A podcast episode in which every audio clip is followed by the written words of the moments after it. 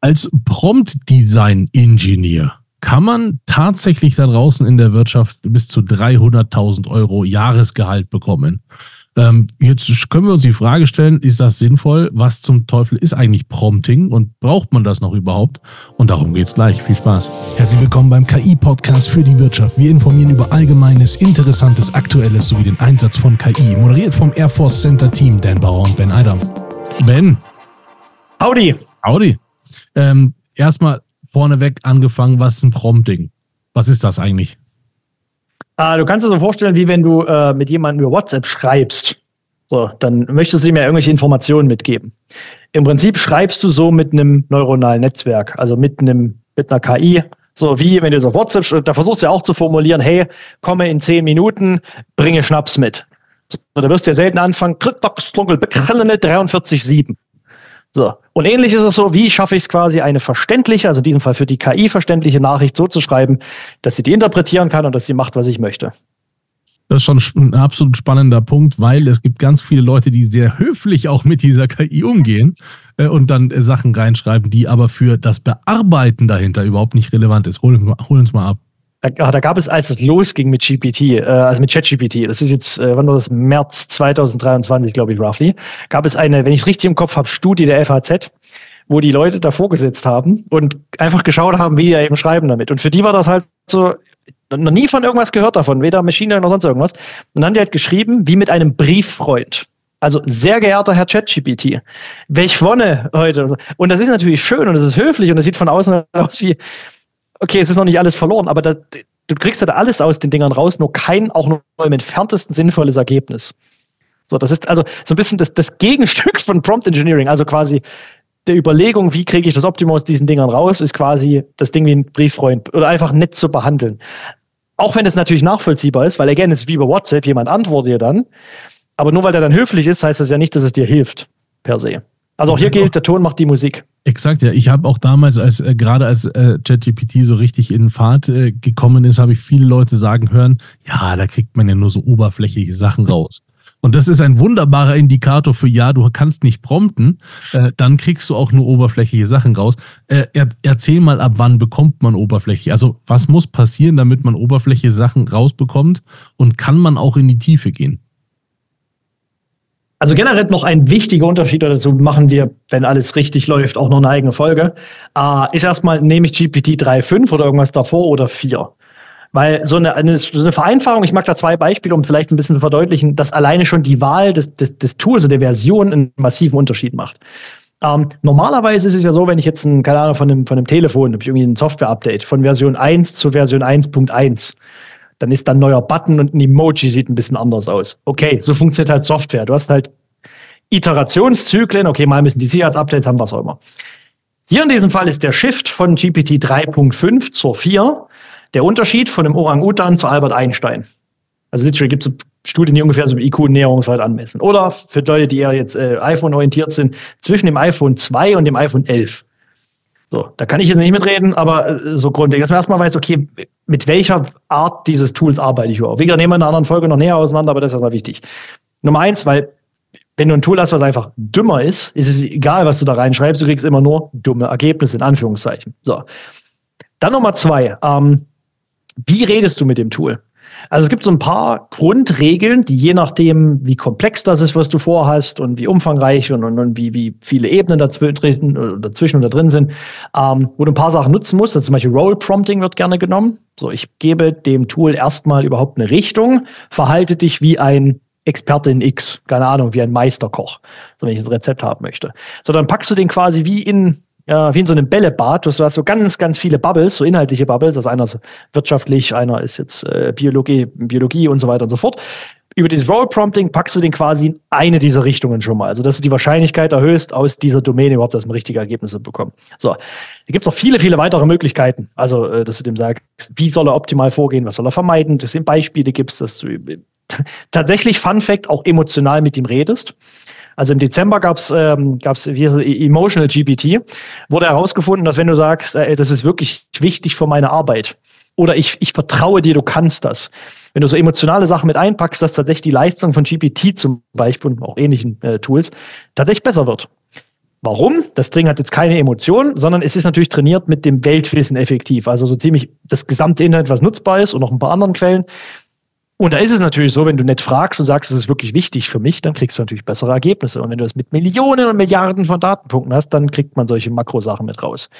Das nur so als ein paar Beispiele. Prompting alleine ist, also zwei Sachen zu Prompting. Einerseits ist es nicht trivial, also nicht umsonst gab es Prompt Engineering und gibt es immer noch als eigene also ich sag mal Sparte. Es gibt jetzt auch einige, die bauen tatsächlich Unternehmen auf, die Prompt Engineers ausbilden. Und das führt mich zum zweiten Teil. Wie sinnvoll ist es überhaupt dort, dass man Prompting jetzt wirklich als Engineering dort äh, quasi betrachtet?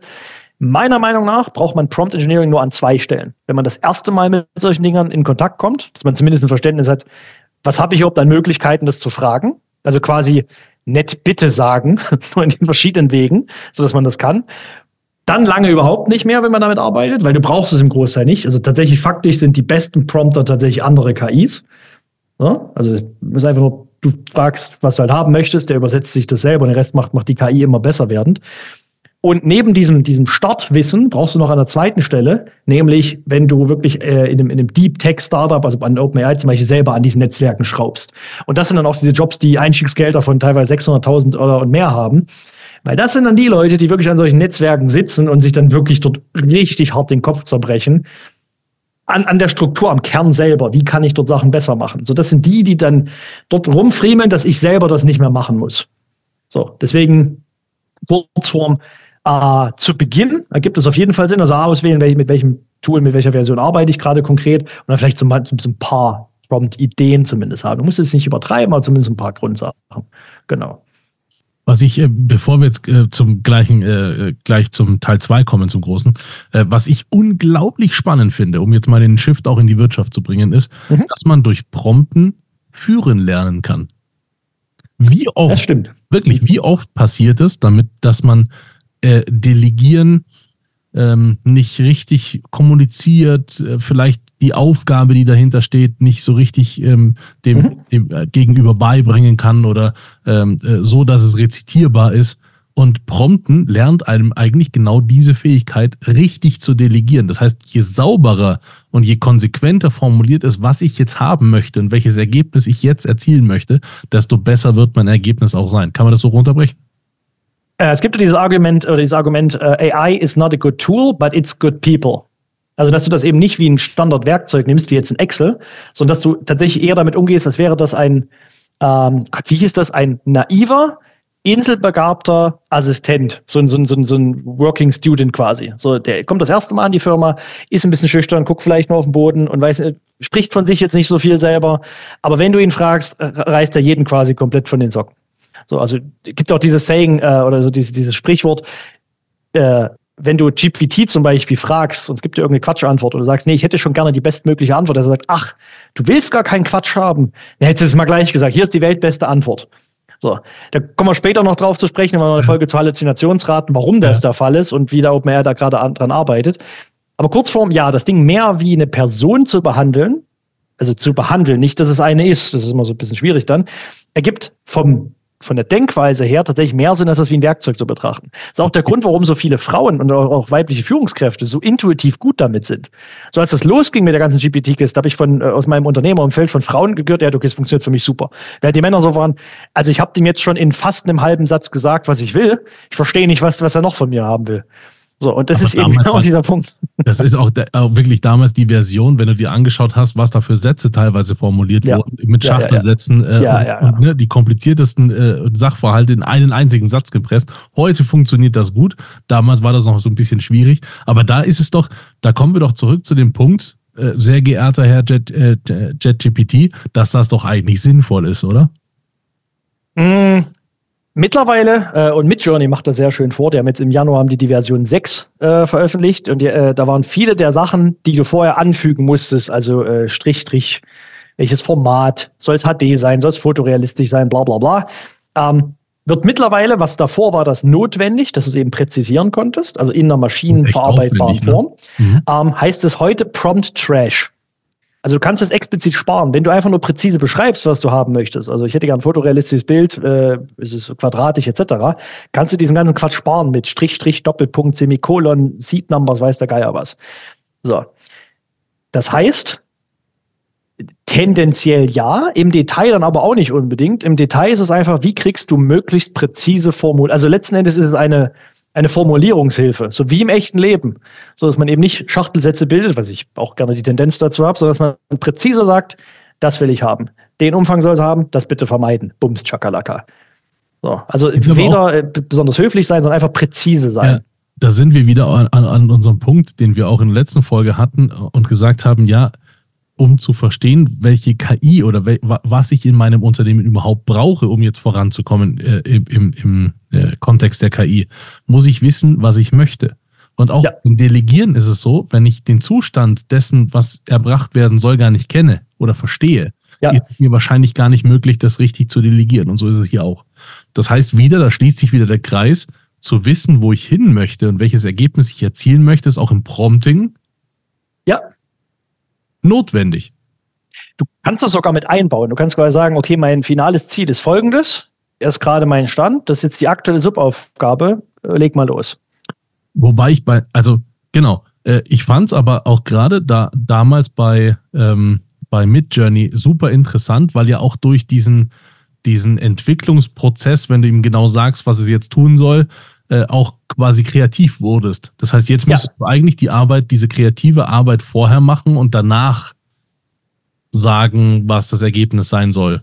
Beziehungsweise, was ich gerne mache, ist, ich, dass ich innerhalb des ganzen Prozesses eine Iteration drin habe. Das finde ich mhm. am sinnvollsten, dass ich mal starte mit ganz oberflächlich und dann immer weiter in die Tiefe gehe mit dem Ganzen, weil das funktioniert tatsächlich für mich super und dadurch löse ich selber für mich auch einen kreativen Prozess aus. Das ist auch der pragmatischste Ansatz, also dieser Rapid Iteration, so möglichst genau, schnell ja. einfach Iterationen bauen. Und das geht eben schneller, weil man jetzt quasi, wie gesagt, einen generativen äh, Feedbackgeber quasi hat. Das gab es ja davor nie. So, also vor Daten, war, also bevor man es digital hatte, war das schwierig, weil in der echten Welt basieren Sachen nicht alles in Echtzeit und sofort und teilweise übereinander gelagert datenbasiert, wenn ich jetzt zum Beispiel äh, Google Ads hat man, glaube ich, als Beispiel in der ersten Folge, äh, da kann ich ja problemlos tatsächlich tausend Leute in zehn Minuten auf einer Seite haben. Da kriege ich dann sofort schnelle Daten. So, das heißt, habe ich überhaupt erstmal die Möglichkeit, Daten zu sammeln und schnell zu reagieren, also wirklich in Echtzeit quasi oder vielleicht in zehn Minuten unterschieden. Jetzt geht das noch schneller, jetzt geht das wirklich in Echtzeit und teilweise noch darunter, also schneller als der Mensch das verarbeiten kann, weil das Tool gibt einem sofort ein Feedback. Es gibt einem sofort das aus und sitzt davor und du musst es erstmal selber verarbeiten. So, wir sind also, was diese Dimension ankommt, effektiv schon unter dem, was ein Mensch an Geschwindigkeit überhaupt noch verarbeiten kann. Gar keine Frage, ja. Ben? Und noch ein zweiter Punkt, letzter Punkt. Punkt. Ähm, gehen wir nochmal später ausführlicher drauf ein. Das führt auch so zu dieser, zu diesem ähm, Dominat der Exzellenz. Wenn du genau dein Feld kennst und genau weißt, was du fragen möchtest und, und den Rahmen davon kennst, kannst du viel, viel besser mit den Dingern arbeiten, als wenn du es nicht hast. Keine Frage. Mehr dazu aber auch mehr später, in einer anderen Folge. Aber brauchen wir das denn in Zukunft? Musst du denn irgendeine Form von Prompting in Zukunft überhaupt noch können? Das ist eine gute Frage. Hm. Also äh, hinsichtlich der Agenten, ne, die sehr, sehr viel ja. alleine verstehen mhm. und im Prinzip, es ist, also schaust du dir die Iteration an, wie es jetzt begonnen hat zu heute, brauchst du ja quasi im Vergleich schon kein Prompting. Richtig. Also ja, das, was ja, wir unter Prompting verstehen, ist ja heute ist ja schon fast keins mehr. Aber brauchen wir es denn in Ich wollte sagen, noch, noch vor generativer KI, das war ja dann wirklich noch Prompt Engineering. Weil da gab es auch keine Hinweise und nichts, da gab es auch nicht die ganzen Rules. Genau. Ja, genau. Ähm, also ich sehe das aus zwei Dimensionen. Einerseits, wenn du der Trajektorie folgst, also steigenden Autonomiegraden von den Agenten, das heißt, die können selbstständig immer komplexere Aufgaben übernehmen. Und Nummer zwei, ich glaube, letzte Woche war das, bin mir gar nicht 100% sicher, Anfang Februar war es, glaube ich, äh, wurde der erste Neurallink, der erste, die erste Neuralschnittstelle in ein menschliches Gehirn implementiert. Das heißt, wir sind jetzt an der Schwelle literally, also buchstäblich, des Menschen denken und das kommt direkt in den Computer. Du musst nichts tippen, du musst nichts überlegen, nichts sprechen, nothing. Du denkst, es ist sofort äh, da.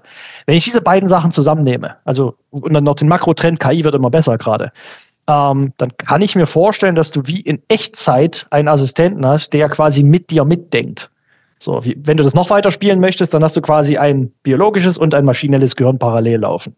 Aber das dauert noch drei, vier Jahre, deswegen da wollen wir uns jetzt nicht mit beschäftigen. Je nachdem, wann man diese Podcast-Folge hört, aber ja. ja. ja. Äh, ich hätte es gern andersrum. Ich hätte gerne diese, äh, diese Ideen in meinen Kopf sofort gepflanzt. Ich hätte gerne einfach fünf Sprachen nochmal neu gelernt, äh, aber nicht, dass ich mich hinsetzen muss und die lernen, sondern einfach wissen. Also Da, da kommen Das- wir bestimmt auch bald hin. Das ist genau, das ist ja die äh, mittelfristige Vision von eben Neuralschnittstellen. Ganz genau. Also die ist genau wie in Matrix, ich kann Kung Fu. Genau, ja, dort genau exakt, exakt so. ist es. Ja, wenn du dir überlegst, wie lange das schon her ist, gell? 90, ich weiß gar nicht, Doch, keine Ahnung, doch, der erste Teil. sowas, Oder so, ne? ja. Ja. Ja, Viel, viel So- so- äh, schon erdacht. Super. Ben, äh, super Ben, danke. Ich danke. Bis zur nächsten Folge. bis bis zur nächsten Folge. Tschüss. Das war eine Folge des AI Reaction Force Teams. Herzlichen Dank fürs Zuhören. Wenn ihr verfolgen wollt, was KI für die Wirtschaft bedeutet und wie es sich weiterentwickelt, dann abonniert gerne unseren Kanal, folgt uns auf LinkedIn. Wir freuen uns auf euch. Bis bald.